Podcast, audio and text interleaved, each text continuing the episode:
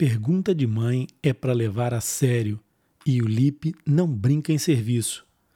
Hoje, a pergunta é de uma mãe que diz: Sou mãe de uma princesa de 16 anos.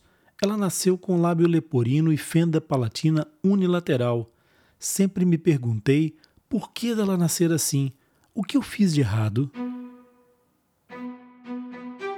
Meu nome é Rony Furfuro e a resposta para esta pergunta não é fácil. Na verdade, não há uma única razão para que a fenda palatina ocorra que tenha sido completamente identificada. A fenda labiopalatina é aquilo que os médicos chamam de malformação idiopática, ou seja, que tem ou pode ter muitas razões para acontecer. Algumas delas são de caráter genético, são de caráter hereditário, outras serão de caráter ambiental, e ainda há as outras fendas que podem surgir por efeitos teratogênicos. Teratogênicos é mais um palavrão que é preciso aprender. É aquilo que acontece quando alguma substância química interfere com o curso normal da gravidez. Por exemplo, quando algum medicamento é tomado e atua sobre o desenvolvimento do embrião. Não sendo fácil identificar razões específicas para o aparecimento da fenda, há algumas situações que são mito e que não tem nada a ver com a realidade de um bebê nascer ou não com fenda labiopalatina. A história de trazer uma chave colocada no sutiã, a história de saltar uma lebre, nada disso é verdade.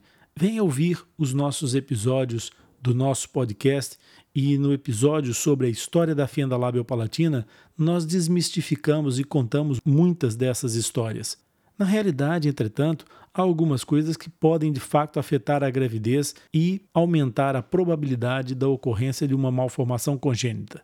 Uma mãe que tenha hábitos de fumar e que continue a manter esses hábitos durante a gestação vai ter mais 75% de chances de ter uma fenda labiopalatina do que uma mulher que não faça uso deste hábito. Outra questão é a ausência de ácido fólico. É muito importante no período da gravidez a mãe ter acompanhamento médico, e nesse acompanhamento médico será instituída a terapêutica do uso de ácido fólico. O ácido fólico é uma das armas que os médicos têm para ajudar a evitar o aparecimento de malformação congênita da face.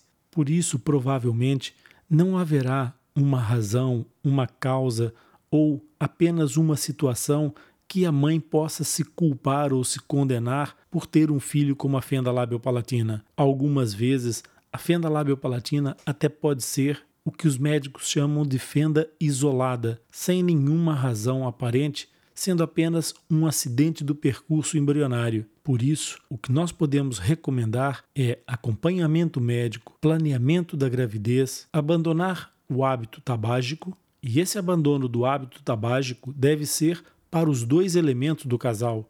Ser fumadora ativa ou passiva poderá trazer consequências para essa gravidez que serão certamente indesejáveis.